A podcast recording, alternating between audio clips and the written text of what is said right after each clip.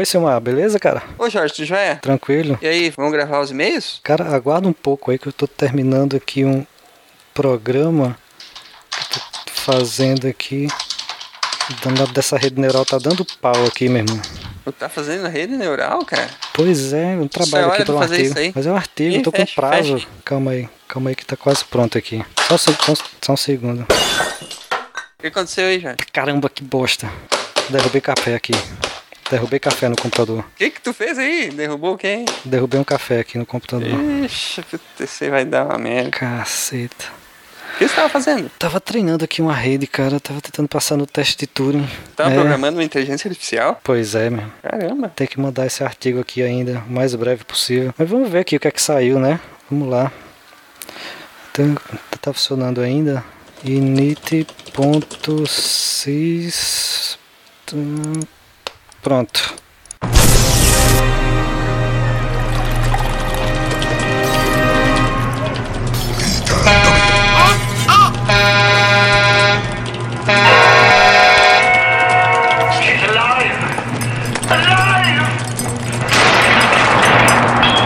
Todos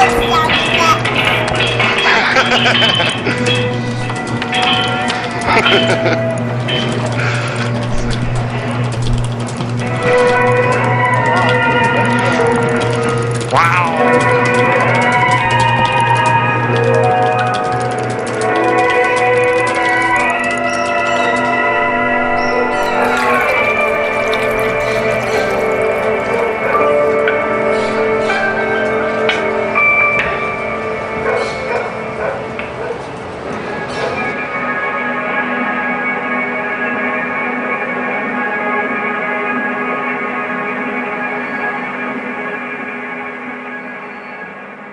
sistemas estão operando.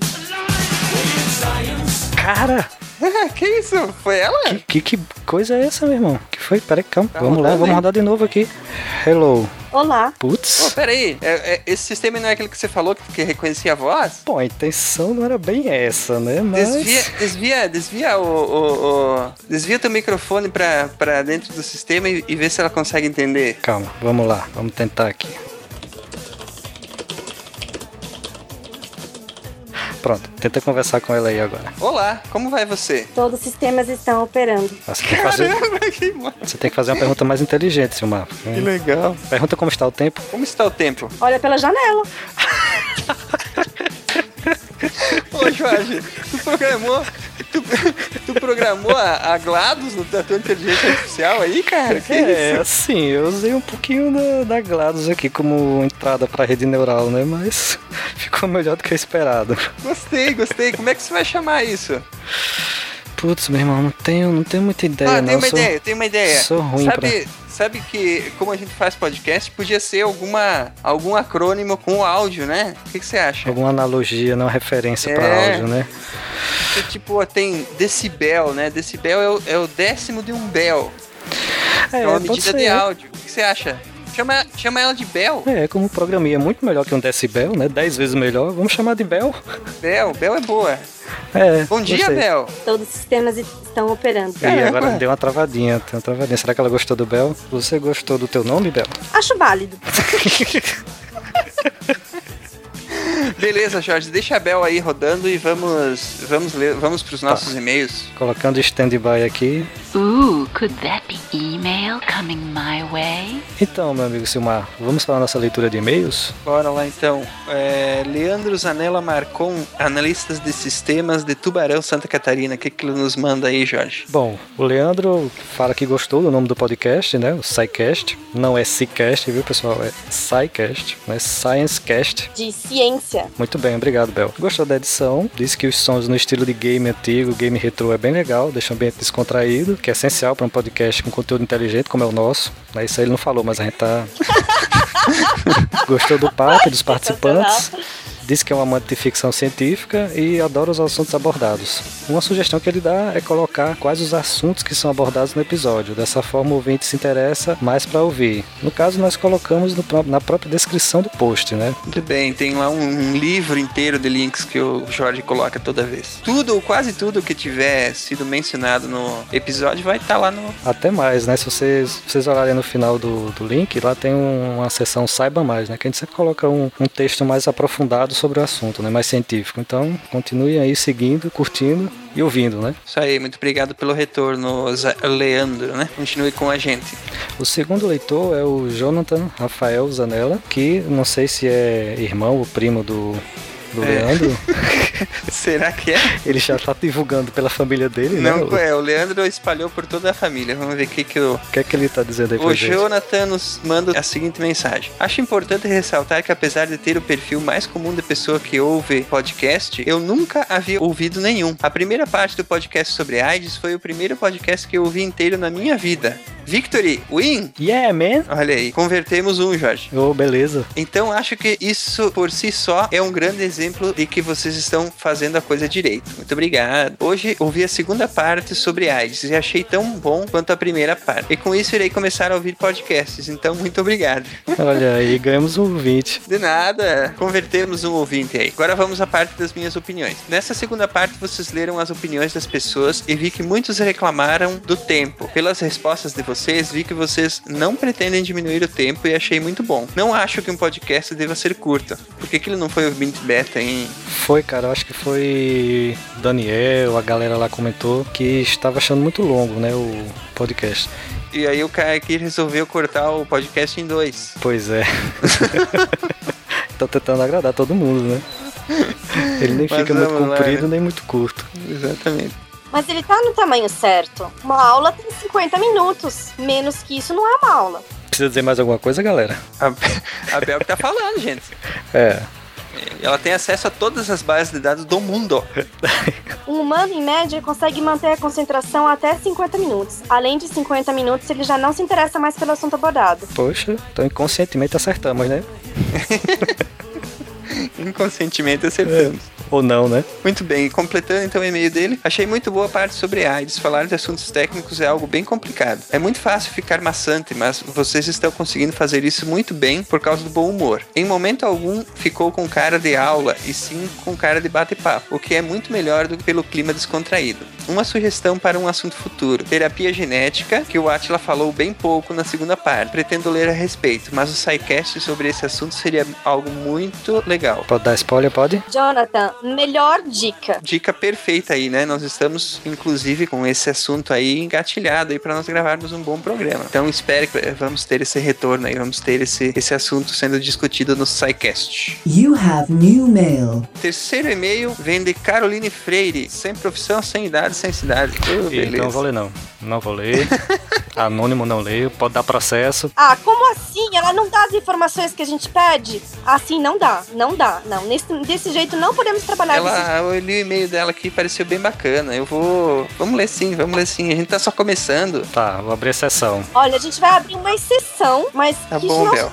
Tá bom, vamos dar essa chance pra Caroline, por favor, pode ser? Tá, tudo bem, tudo bem. Pode ser sim. Jorge, faz a gentileza aí. Ok, vamos lá. Sobre a AIDS em específico, teve uma coisa que não foi abordada, pelo fato de que é um tabu e ninguém fala muito sobre isso. Tem muitas mulheres que têm alergia à camisinha. Isso é um tema bem tabu e pouquíssimo Também que é a abordado. camisinha, né?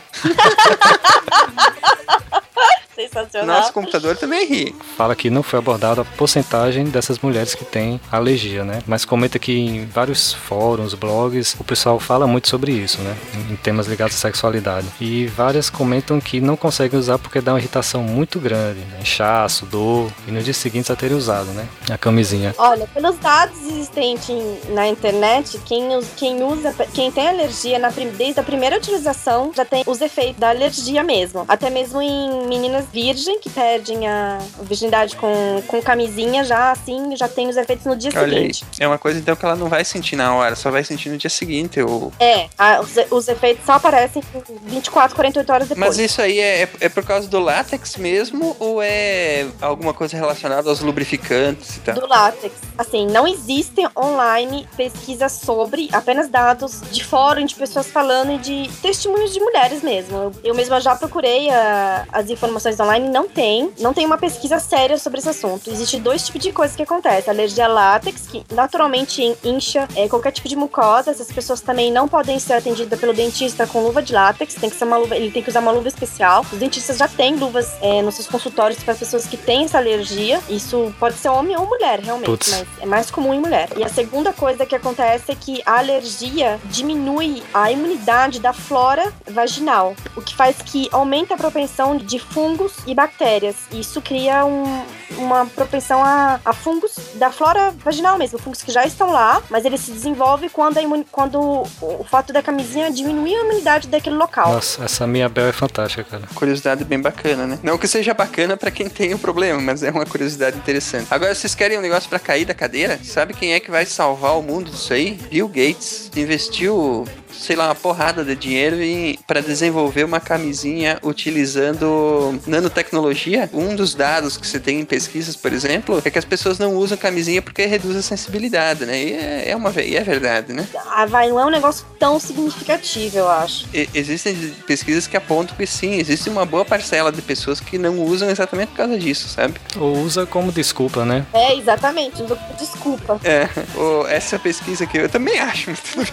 essa pesquisa que o Bill Gates está pondo dinheiro aí é exatamente para desenvolver um preservativo que elimina esse problema da alergia e eh, da falta de sensibilidade. Bill Gates, safadinho, hein? Safadinho, ele tá legislando em causa própria.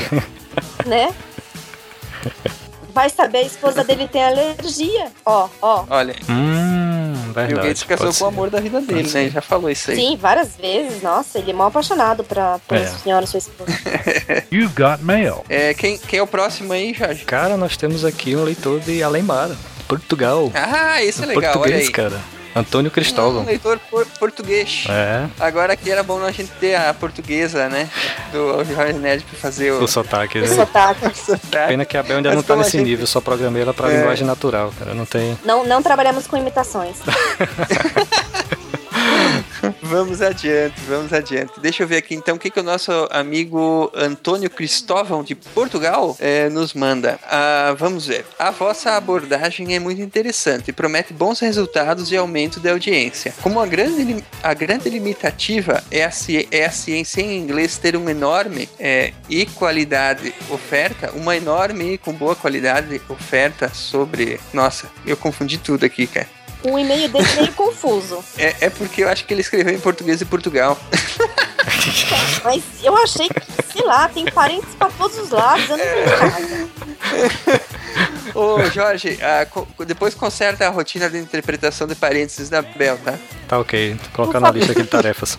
Então, continuando. Você perdeu tua linha, né? Perdi completamente.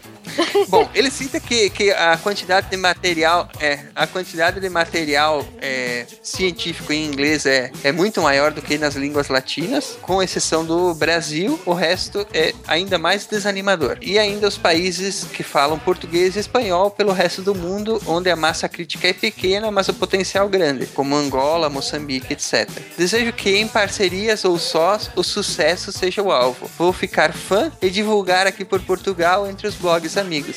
Olha aí, muito, Muito bem. bem, muito obrigado, Cristóvão, pela sua boa vontade de nos mandar essa mensagem de além mar. Fica o nosso abraço para todos os ouvintes, quer, quer os tenhamos ou não, é, europeus, né? Sim. E continuem nos acompanhando. You have new mail. Nosso próximo e-mail, Simar, é da Lilian Teles, 27 anos, contadora do Rio de Janeiro. Essa aqui foi completo, que merece parabéns aí. É isso aí, ela mandou todos os dados. Usou o formulário de contato do site. Exatamente. Vamos colocar um campo lá que seja obrigatório, né? Se você não colocar tudo, não vai.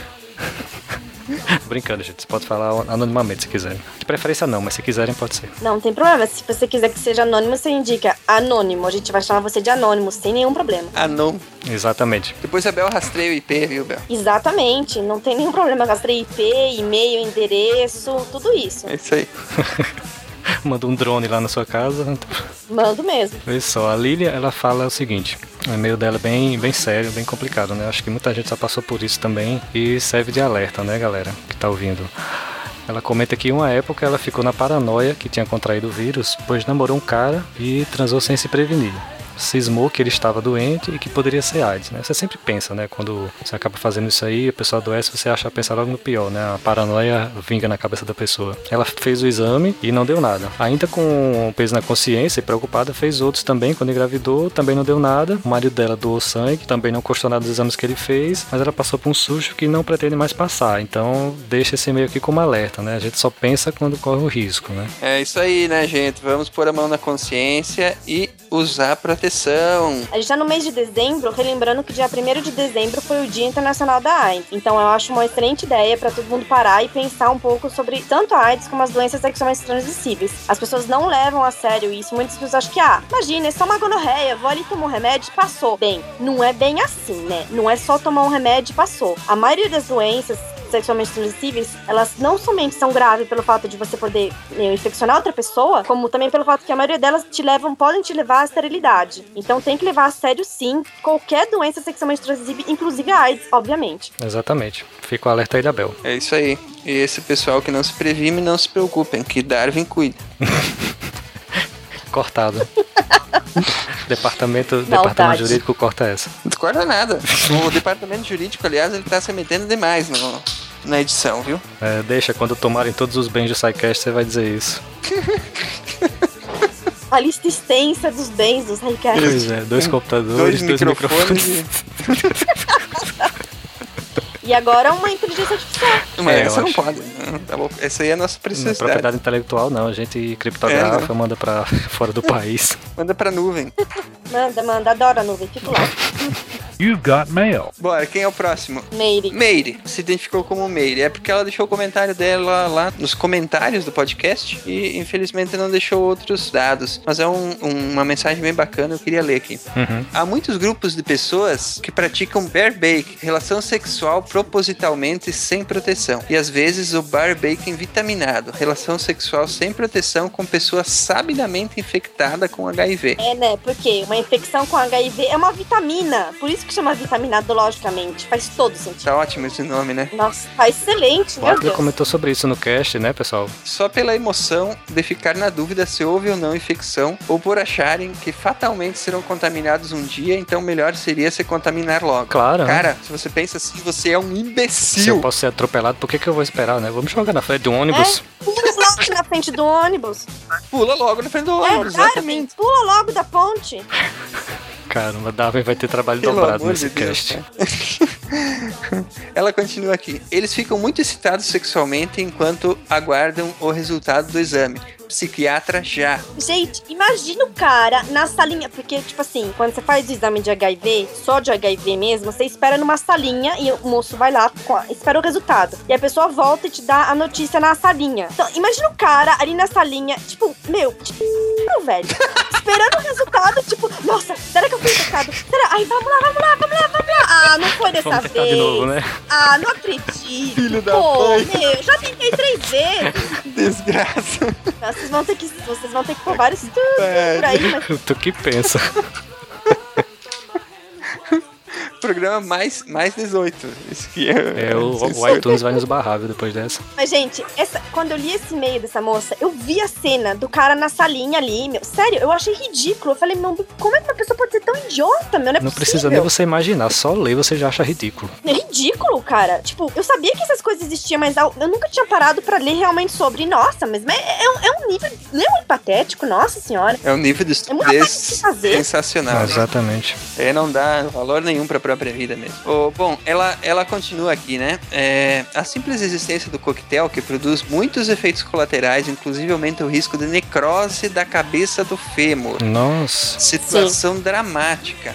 Eu, inclusive, nunca tinha ouvido falar disso aí, ó. É, é, imagina só você. Assim, por causa. A cabeça do Kami especificamente, por causa que ela tem muito, muito um, atrito, né? Sim. Então ela vai enfraquecendo, enfraquecendo, e o atrito, tipo assim, raspa a cabeça do fêmea por causa do, do movimento, do atrito, e ele não consegue se regenerar, aí aquela parte que raspou apodrece dentro, enfim, e por aí vai. Pode perder a Olha perna, a né? bagunça, né? Imagina a bagunça, hein? Você pode ter que É amputar, né? fácil, gente. O tratamento não é, não é simples. Nós comentamos no cast, né? Quando comentamos no, no SciCast, mas tá aí reforçando, né? Não é porque tem o coquetel que, que é essa maravilha toda. Ajudar, ajuda, mas ó. Se a aspirina já tem efeito colateral, né? Você imagina um coquetel, né? Imagina tomar sete drogas cinco vezes ao dia, né? Complicadíssimo. Uhum. Ela então comenta, né, que esse, que esse coquetel ele estimulou ainda mais o, o- o- a prática do body baking. Parabéns para todos os envolvidos. É, Só que não. É, só que não.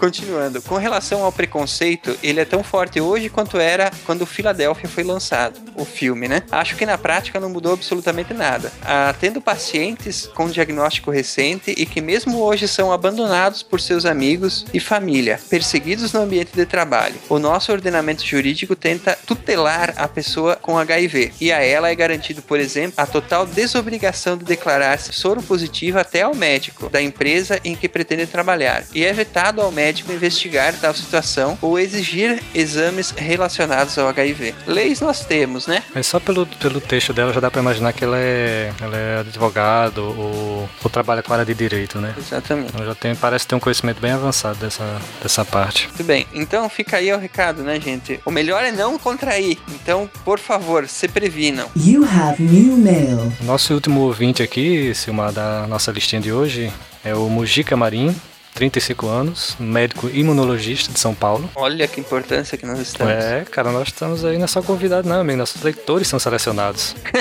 tá brincando. Ele comenta aqui que o programa sobre AIDS ficou muito bacana. Ele gostaria de sugerir a título de complemento o docu- documentário Origem da SIDA, AIDS Origins, HIV Origins. Então, o Mujica, sua dica não só está anotada, como ela já foi incluída no post sobre o, o episódio de AIDS. Então, lá no final, no nosso sessão Saiba Eu Mais. tive, eu tive tempo de ver só, um- só um pedacinho desse, desse programa aí, desse, desse link que ele mandou. E é um documentário bastante extenso, tem uma hora e meia, e me pareceu bastante interessante. O começo dele é. é vai contar toda, toda a história da origem da AIDS, né? Aquilo que a gente falou no, no SciCast, tem nesse, nesse documentário ele vai bem a fundo e o, o documentário é bem, bem interessante. É, compensa assistir também, para complementar a informação. E finaliza dizendo: continuem assim, os programas estão ficando muito bons e o Brasil precisa de mais ciência divertida.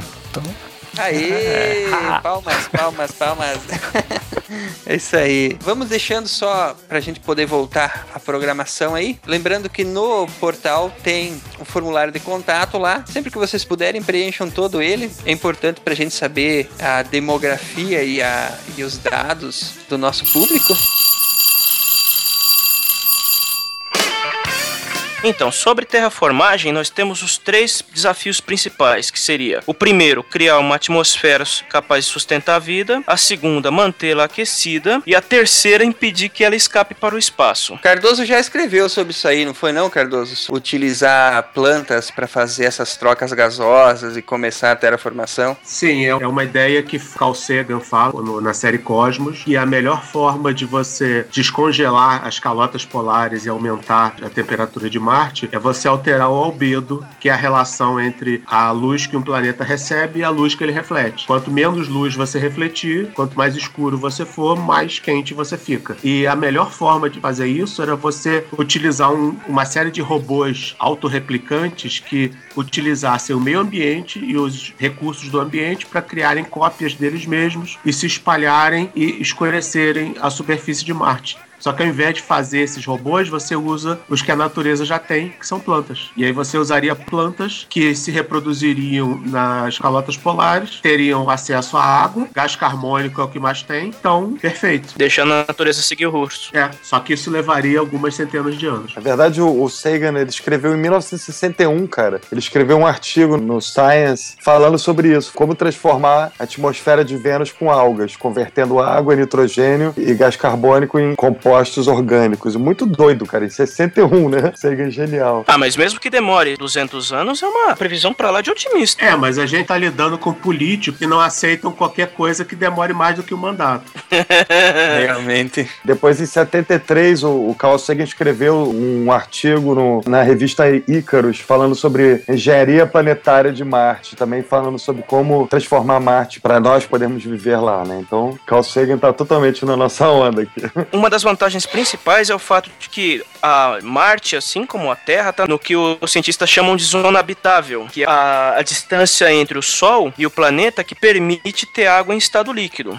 Isso, com a leve ajuda do efeito estufa, né? Que aí daí a necessidade de existir uma atmosfera para que se permaneça esse calor na superfície do planeta e permita a água existir em estado líquido. Que aí é menos um gasto de energia para você transformar essa água. E a questão é manter essa atmosfera, já que pelo tamanho de Marte, É, e aí eu acho que seria um dos maiores desafios mesmo. Teria que se criar uma forma de segurar, né, os gases. Pois é, mas aqui na Terra, o, o que que é que mantém a nossa atmosfera no lugar? É só a gravidade ou temos outros fatores agindo? só a gravidade já resolve. É a única coisa que mantém uma atmosfera. Porque no caso aqui a gente tem várias camadas gasosas que não existem lá. Se a gente tiver essas camadas, o que que iria impedir da evaporação? Vamos imaginar algum outro tipo de fator. O que que impediria isso de voar para o espaço e ir embora e, e ser em vão? A única coisa que conseguiria manter uma atmosfera em Marte seria a gravidade, ou então você ter um processo geológico que gerasse uma produção de gases que compensasse a perda normal. O problema é que Marte não tem nenhum processo assim mais. Não dá para abrir um vulcão, né?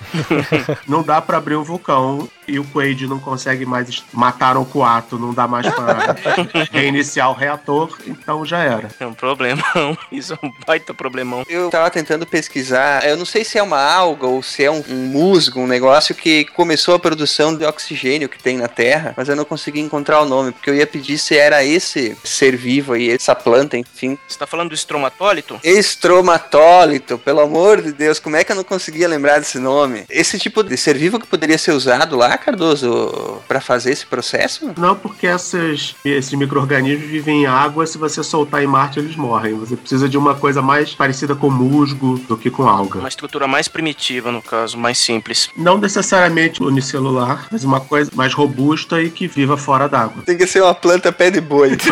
Tem que ser uma planta pé de boi, que aguente pressão atmosférica baixíssima, variações de temperatura bem ruins, temperatura de menos 70 graus, radiação a rodo e sobreviva. Tem quem consiga, né? Se for acima de 70 graus, aqui no Nordeste tem um bocado.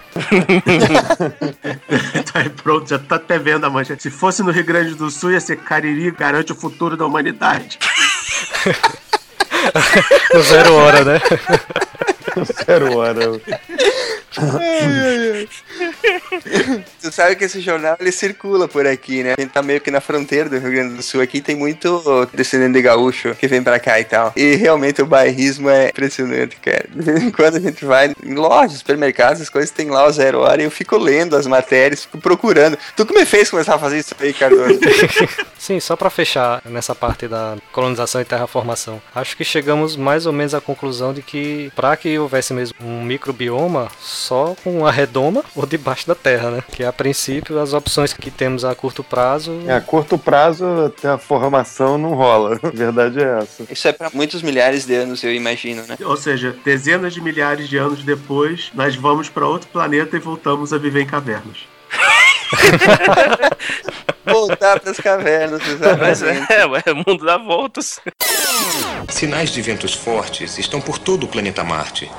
Frequentemente, as crateras têm, formando trilhas atrás delas, longas fileiras de material brilhante ou escuro soprado pelos ventos, venezianas naturais do clima na superfície marciana.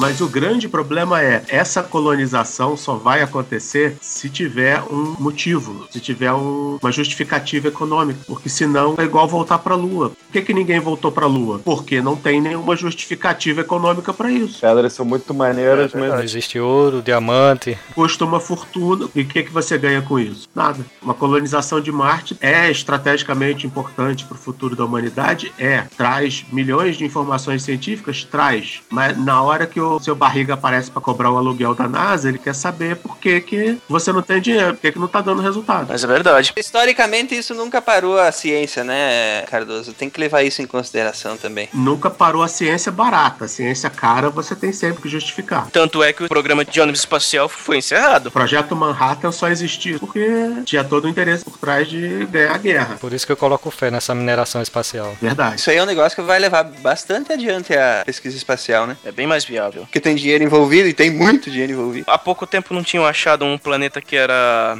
composto de diamantes? Imagina quanto é que vai custar um- uma aliança de noivado de diamante espacial. Né? Par de brinco espacial. Segundo algumas teorias, o núcleo de Júpiter é um diamante do tamanho da Terra. Diz que chove diamante em Júpiter e em Saturno. E isso vai ser um pesadelo porque isso jogaria o preço do diamante pro chão.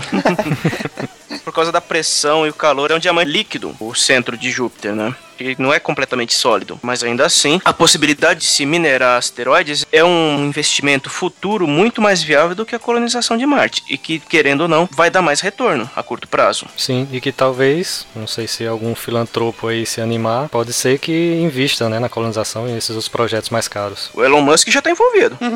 Será que é suficiente? O Branson tá envolvido, Cardoso? Não, o Branson tá só suborbital por enquanto, não tá pensando muito alto. E o Musk agora quer fazer trenzinho também, então ele tá meio perdido. O Musk quer fazer de tudo, né? É, ele quer fazer trenzinho, ele quer fazer interface do Homem de Ferro e agora ele tá discutindo se vai instalar o Chrome no carro dele.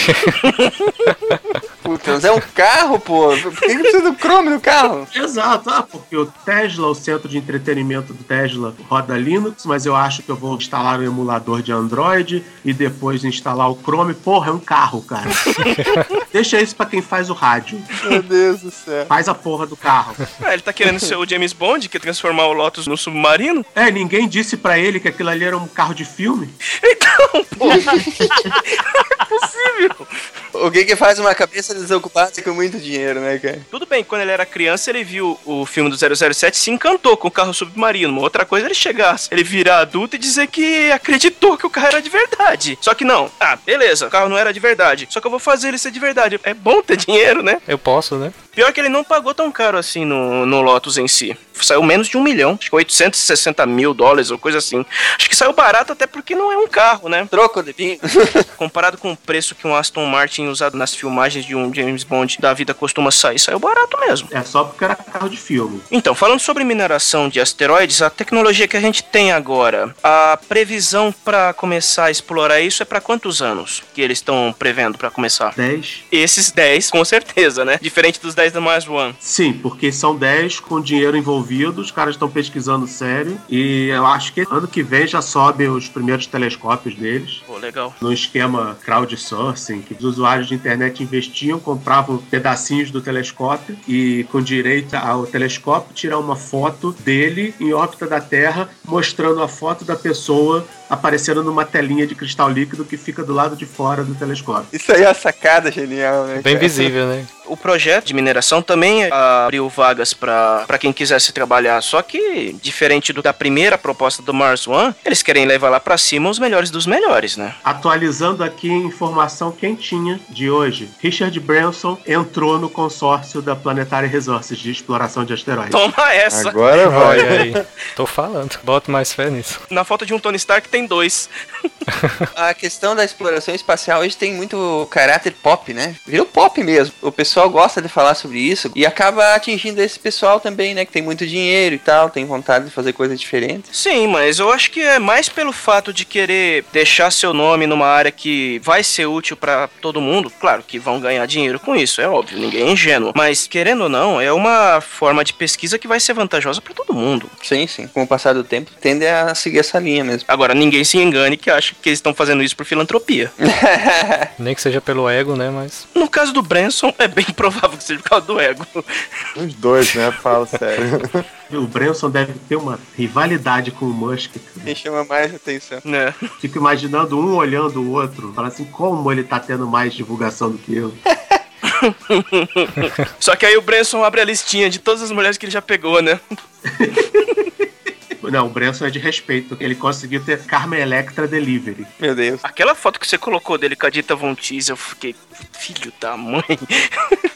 Ele tem uma igual, ele carregando a Carmen Electra, ele bota ela no ombro e sai andando. Putz, eu vi isso, caramba. E ela abrindo um sorriso fantástico. É. É muito engraçado. Qualquer outra criatura na Terra que fizesse aquilo, ela tava chamando a polícia. Ele pode, né? Pode. Ele pode. Esse povo que tem pouco dinheiro e muito tempo livre. É, playboy, filantropo, gênio, bilionário. Quer que continue? Tony Stark. no caso, no caso de Marte, da colônia querer se tornar independente, qual seria a organização política que eles adotariam? Existiria capitalismo? Existiria moeda? O pessoal ia trabalhar para ganhar dinheiro? Existiria Ou seria aquela ecovila? existiria moeda, mas no livro tem uma galera que sai fora do mainstream, assim, e cria uma sua própria colônia, assim, fora, secreta, e lá realmente não tem, entendeu? É uma, é uma coisa diferente. Mas no principal, assim, tá todo mundo no sistema capitalista mesmo. Conhecendo o processo de organização humana, a longo prazo acabaria emulando muito do que a gente tem aqui. Ia ter um sistema capitalista, um certo grupo ia ser, se sentir muito insatisfeito e fundar um outro sistema. Com certeza, grupos iriam se organizar e formar religiões. Exato. E, e é interessante também que não é só Marte. Nessa trilogia, outros planetas acabam sendo habitados pelos humanos ao longo de- desses séculos. E, e Mercúrio, Vênus. E Mercúrio é muito interessante, porque Mercúrio ele é habitado pelos humanos. Eu vou soltar mais um spoiler, tá? Porque esse é irresistível. Não! Cara, Você corre o risco de roubar o meu lugar de mais odiado expor. Spoiler Machine. na verdade. Não, mas manda bala. Mercúrio, como é que vocês imaginam que seria uma uma civilização em Mercúrio, né? Os humanos em Mercúrio. Uma bosta. Cara, eles fazem uma cidade, eles fazem uma parada que é tipo um trilho de trem, assim, entendeu? Então a cidade fica sempre do lado escuro de Mercúrio. é muito legal. Uma cidade móvel. Cidade móvel, cara. E do outro lado não sobra nada, frente pro sol. né? Fantástico. É interessante a ideia. Não tem nada a ver com o que você perguntou, mas eu te soltar. Tá ganhando já, Silmar. Vai perder teu posto. A parte chata é que isso não seria necessário, porque Mercúrio é só, o Mercúrio é igual à Lua e ela mantém sempre a mesma face voltada pro Sol. Então o cara errou nessa, pô. Se você quiser ficar no escuro, é só você construir no lado escuro e pronto. É, ou então é em Vênus, eu que tô confundindo, enfim. De quando que é essa série de livros? Começou a escrever em 93. É, já dava pra saber isso já. Na verdade, foi publicado em 93, o primeiro livro. Após hibernar por um ano durante sua passagem interplanetária, a Viking acordou em um outro mundo. A primeira coisa que ela fez foi ligar para casa, informando a chegada segura. Ela começou a levantar-se de acordo com as instruções memorizadas meses antes. Primeiro, esticou um dedo para testar os ventos marcianos. Depois, flexionando o braço, lançou uma luva protetora. A seguir, a Viking preparou-se para farejar o ar e testar o solo. Finalmente, abriu os olhos para ver seu novo meio ambiente. Então, falando sobre cinema, Ei, Cinema! Me ajudem aí. quem vai puxar? Querem falar sobre qual primeiro? John Carter, Planeta Vermelho, Total Recall, Guerra dos Mundos, Missão Marte, Fantasmas de Marte. Quem foi que colocou todos esses filmes aí? Não fui eu, não. Quem foi que colocou John Carter aí? Eu ia falar de Planeta Vermelho, mas. John Carter é fantasia, né, cara? Não, na verdade, John Carter, cara, é um personagem do Edgar Rice Burroughs, que é o cara que fez o Tarzan, né? E ele escreveu os livros sobre Marte numa época que realmente não dava pra ter noção do que, que tinha lá, entendeu? A gente só tinha informações totalmente absurdas sobre Marte. Da época da teoria dos canais de Marte, né? É, até a Mariner pousar lá em Marte e ver o que, que realmente era, era tudo especulação. Então não, não dá pra pegar tão pesado. Agora o filme, realmente, eles fizeram baseado num livro que, que é de, sei lá, de 1900 e pouco, entendeu? 1900 e... Guaraná de rolha. Né? Tem que tomar isso com um pouquinho de... Tu leu o livro, Nick? Eu li vários livros desses, são, são sensacionais, desde que você esqueça que aquilo é Marte, entendeu? Encare aquilo como uma, uma ficção. E, e me diz uma coisa, no filme aparece ele lá, meio com superpoderes, né? Pula longe lá e tal. É, o efeito da gravidade, né? Por causa da questão de que ele é da Terra, e que a gravidade é maior e tal. No, no livro também aparece isso? Ele já, já previa esse tipo de coisa? Também, mas obviamente, por mais absurdo, por mais maluca que seja a imaginação do Edgar Rice Burroughs, no filme eles botam o cara pra pular 3km de altura, né? É o Hulk. tipo, aí não, né, cara? E a voz do cara no filme, eu não conseguia ver ele falar no filme, era muito, muito estranho aquilo. Sou machão, sou mega super-herói. Deixa pra lá, é melhor deixar pra lá esse filme. Vamos falar dos outros filmes. Vou pular. Agora. Total Recall, cara, se você não viu, veja. E eu não tô falando do filme dessa refilmagem imbecil, Não, não, não.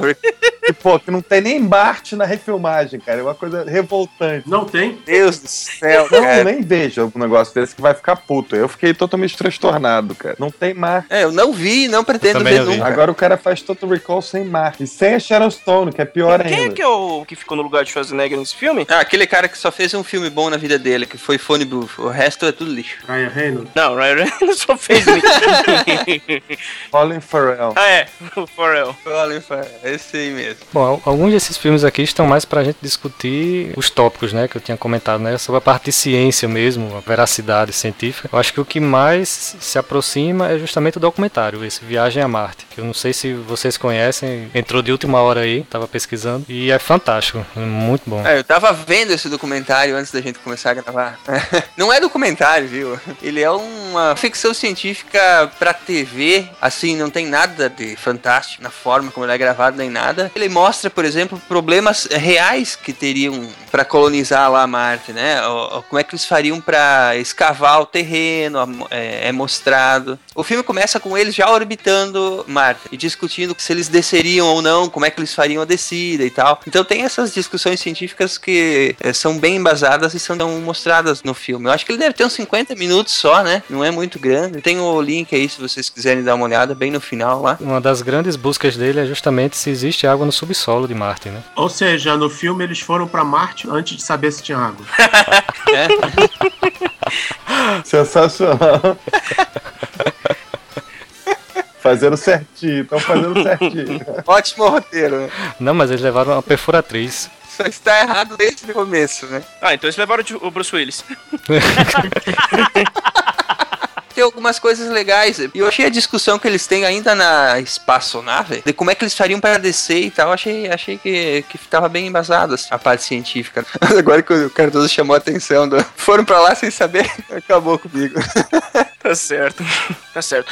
Sobre os outros filmes que temos aqui, tem Total Recall, que querendo ou não, todo mundo aqui assistiu, nem precisa comentar muito. Alguém quer acrescentar algum pontinho? É obrigatório. É, Além da história ser fantástica, a parte. Como eles representam lá a própria Marte, né? É bem rica. A civilização que tem por lá e tal. Aquela parte que eles mostram as pessoas com mutações e tal. Mulheres de três seios.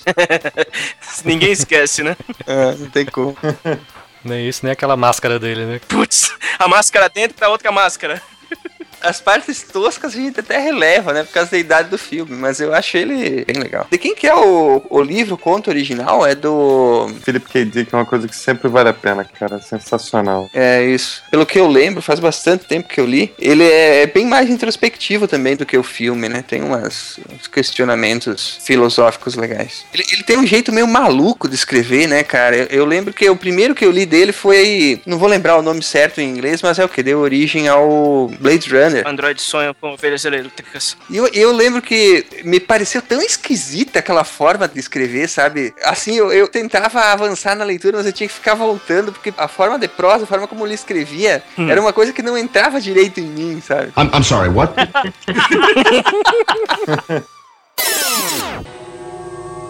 As câmeras em cada módulo de pouso da Viking revelaram um tipo de rocha desértica. Além do próprio módulo de pouso, nós vimos pela primeira vez a paisagem do planeta vermelho. Ele não parecia um mundo alienígena. Havia rochas, dunas de areia e colinas suavemente onduladas, tão naturais e familiares quanto qualquer paisagem da Terra. Para sempre, depois disso, Marte seria um lugar. Além desses filmes, teve aqueles dois que saíram praticamente um em cima do outro, que era o Missão Marte e o Planeta Vermelho. Os dois são interessantes que, embora as histórias sejam completamente diferentes, os dois têm a mesma característica de serem extremamente ruins. cientificamente zoados e chamam o espectador de burro o tempo todo. Então eu não recomendo nenhum dos dois. Missão Marte, Planeta Vermelho, Fantasmas de Marte e Prometheus tá tudo nessa categoria aí, então. Quem foi que montou essa pauta aí, hein? Foi tu, Jorge? Opa, hã? Alguém tá me chamando aí? Oi? cara, mas não tem filme bom sobre a ciência de Marte, cara. É tudo ficção. Olha, tem uma cena que eles estão dentro da nave e eles estão examinando o material que acharam no, em Marte. Aí a mulher olha uma meia dúzia de bases na tela e fala: Nossa, isso é DNA humano.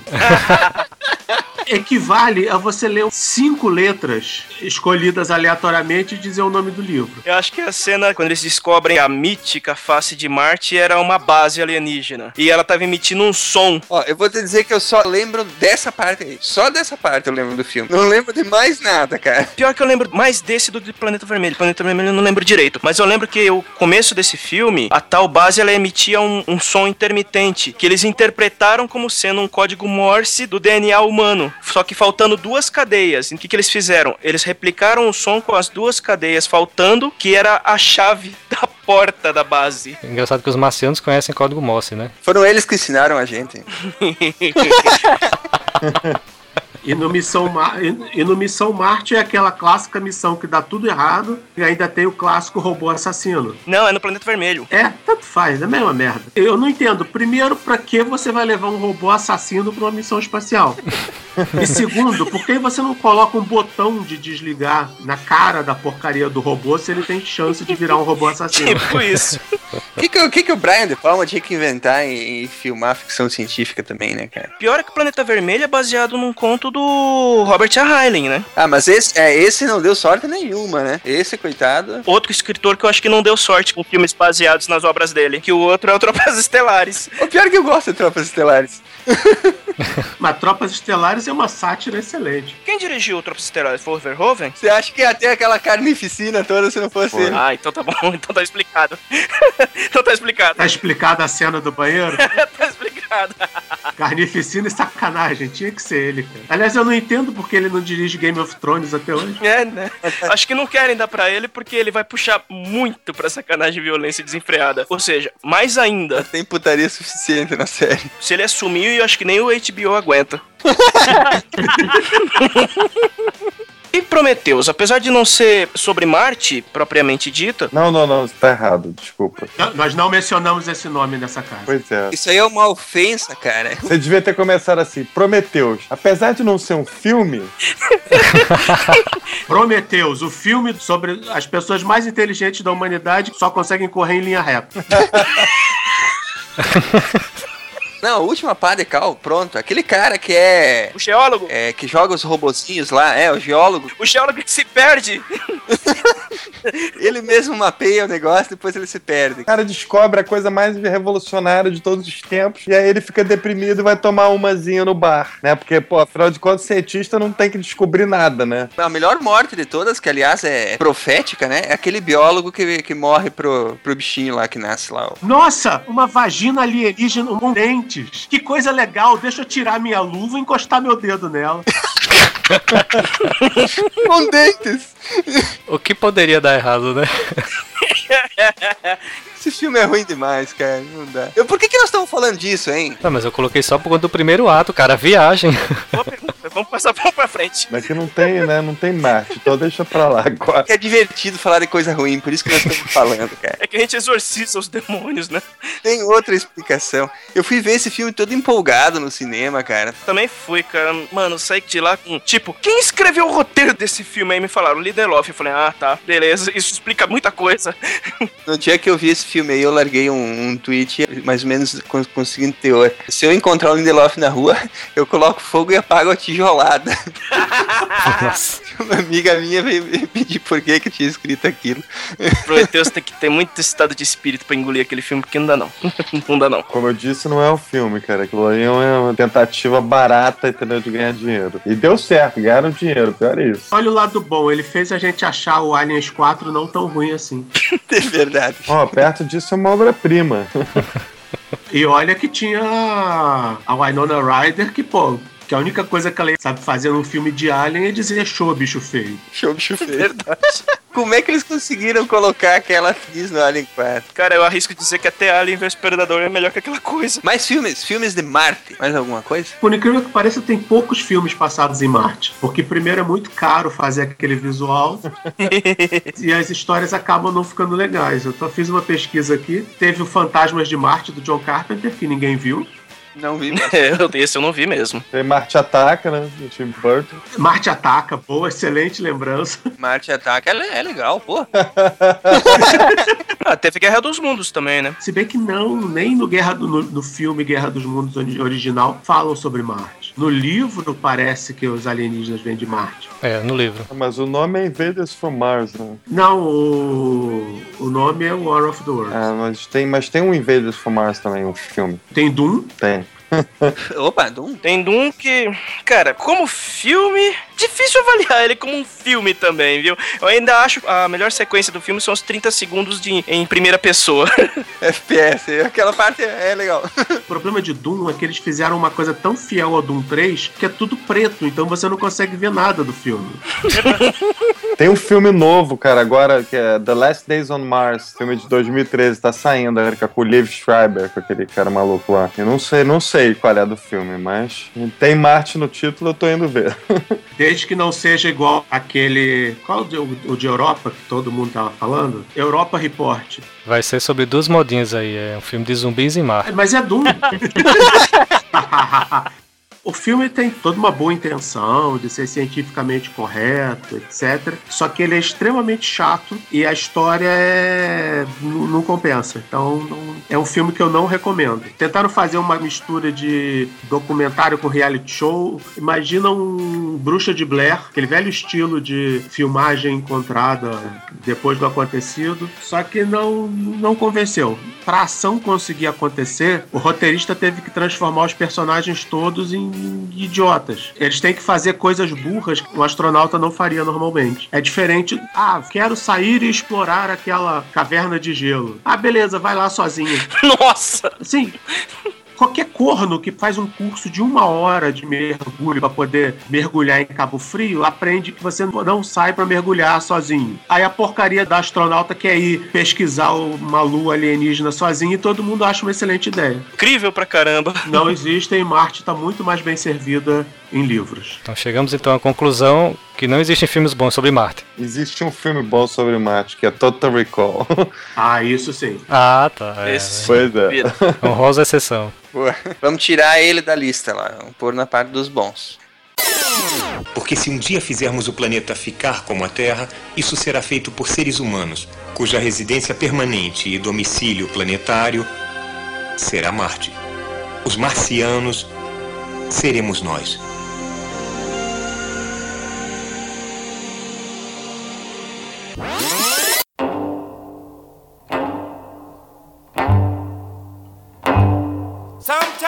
Então, a gente já tava falando do filme Doom, então vamos passar pra games. Cadê o Matheus?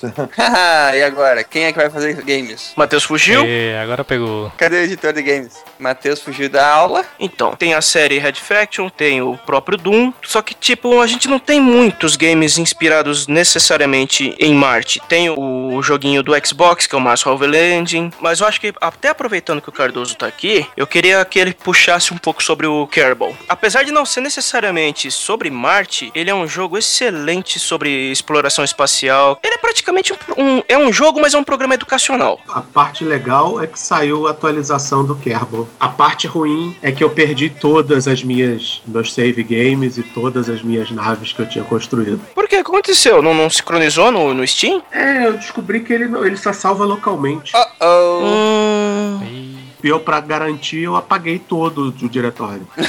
o Shift Delete. Nossa, cara. Nossa, cara. E é uma pena, eu tava construindo uma estação espacial boçal de grande pra encher de combustível pra poder fazer voo distante. Vamos do começo aí. O que, que seria esse Kerbal Space Program? É isso? Que tem os alienzinhos verdes? É esse mesmo. É, o truque do, do Kerbal é que eles, pra coisa ficar mais fácil, eles não resolveram simular o nosso sistema solar idêntico. Então eles criaram um sistema solar menor, com os planetas com menos gravidade, com menos tamanho, mais próximos. Então as exigências de, de tecnologia, potência, assim, são bem menores. E eles são habitados por Kerbals, que são esses aliens verdes. Só que isso é uma pura desculpa. Na verdade, ele é descaradamente copiado do nosso sistema solar. Os planetas são, são os mesmos, só tem outros nomes. E a graça do jogo, que não é exatamente um jogo, é que ele é um simulador em estilo sandbox, que você monta o seu próprio programa espacial. Você constrói seus foguetes, seus aviões, seus satélites, suas sondas, usando um monte de peças prontas. E ele é fisicamente correto. Então você tem que usar as mesmas técnicas que a NASA usa para colocar satélites em órbita, as mesmas manobras, você tem que fazer a mesma coisa. Parece incrivelmente difícil. No começo, nas primeiras três ou quatro vezes é, mas depois que você pega o jeito, você vê que não é tão horroroso assim e na verdade é bem divertido. O interessante do Kerb é esse viés educacional dele, que tudo no joguinho é cientificamente correto, você tem que fazer cálculos matemáticos para pôr as naves em órbita e tudo mais. O legal do Kerbal é que, embora ele tecnicamente possa ser bem difícil, você tem milhares de vídeos na internet de tutoriais do pessoal explicando como você usar todos os recursos, como fazer todas as manobras que vão de acoplagem a manobra de transferência de órbita. Você aprende tudo nos vídeos. Eu canso de pesquisar, já me salvaram várias vezes. Kerbal ele tem respaldo na NASA, não tem? Olha, respaldo no sentido de que todo mundo na NASA joga e participa da comunidade do jogo tem. Mas ele tá me parecendo bem interessante mesmo. Vocês me despertaram uma curiosidade aí. Porque eu fiquei curioso, vocês estão falando que tem que mexer aí, usar técnicas e tal. Eu tô, eu tô bem curioso pra saber como é que é isso no jogo, entende? Quando você programa uma manobra, agora, por exemplo, eu tô testando, sem usar piloto automático e outros plugins, eu consegui meio nas coxas uma órbita de 52 quilômetros de perigeu e 416 de apogeu. Aí eu vou marcar uma, uma manobra aqui para circularizar um pouquinho essa órbita, 240 Essa órbita é estável, é, Cardoso? É, ela é baixa. Eu tô raspando um pouco na atmosfera. Em, em Kerbal, 52 km ainda dá, mas na Terra não. Ah, cara, quer saber? Eu vou comprar. Depois eu dou um jeito de instalar aqui. Eu peguei, pronto. Ah, o- já vendeu um aí, ó, Cardoso. Opa! Qual era o código do afiliado lá? Tem pra Mac, né? Eu vi Windows. Tem pra Linux também. E o pior, aí você cansou de colocar satélite em órbita, você pode usar as peças do Kerbal, como tem, e montar um robô igual ao Curiosity. Eu vi, eu já vi isso. Detalhe, com direito àquele trenó a jato que faz ao- o finalzinho do pouso. Pô, que da hora. Então você pode repetir o pouso da Curiosity. E depois você pode ficar bundeando pela Lua ou por Marte usando o robozinho. Legal, cara. Esse aí dá pra trazer ele de volta, porque aquele que ficou lá em Marte tava tristão, hein? Qual? Spirit? Qual que era o que fizeram a, ti- a tirinha? É o Spirit. Eu fiquei com dozão daquele bichinho. Tirinha mais triste do universo. Eu vou analisar aqui essa pedra, eu acho que eu não fiz direito. Olha, se você quiser, tiver paciência, você pode montar uma missão de resgate, ué. É verdade. Nada impede que você construa um foguete com um módulo de retorno e com um espaço para carregar o robozinho. Só uma última dúvida. Ele tem um ambiente online também ou você joga é, local? Ah, é só local. Só local. E detalhe, ele ainda tá em alfa. É. Ah, se todo alfa fosse assim, né? Oh. É.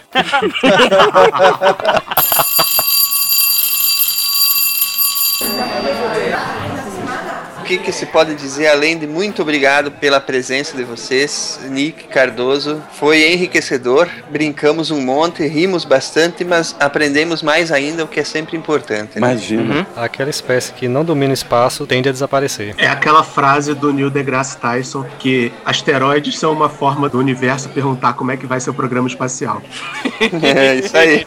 É. Boa. Boa. Muito bom, gente. Muito obrigado mesmo. Um abraço pra vocês. Obrigadão pelo apoio. Valeu, galera. Foi muito bom. Obrigado mesmo. Pode contar sempre comigo. Vamos continuar chutando bundas até Marte.